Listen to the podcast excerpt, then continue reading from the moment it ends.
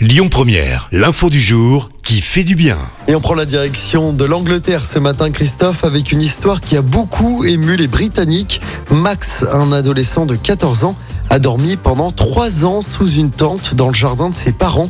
Objectif, récolter des fonds pour les soignants de l'hôpital de sa ville. Il a pris euh, cette décision après le décès d'un ami de sa famille. Max a commencé à dormir sous sa tente pendant le premier confinement.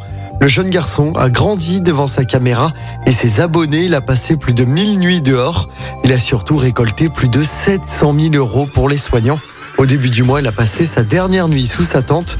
Le jeune adolescent a été invité pour assister au couronnement de Charles III le 6 mai prochain. Écoutez votre radio Lyon Première en direct sur l'application Lyon Première, lyonpremière.fr et bien sûr à Lyon sur 90.2 FM et en DAB+. Lyon Première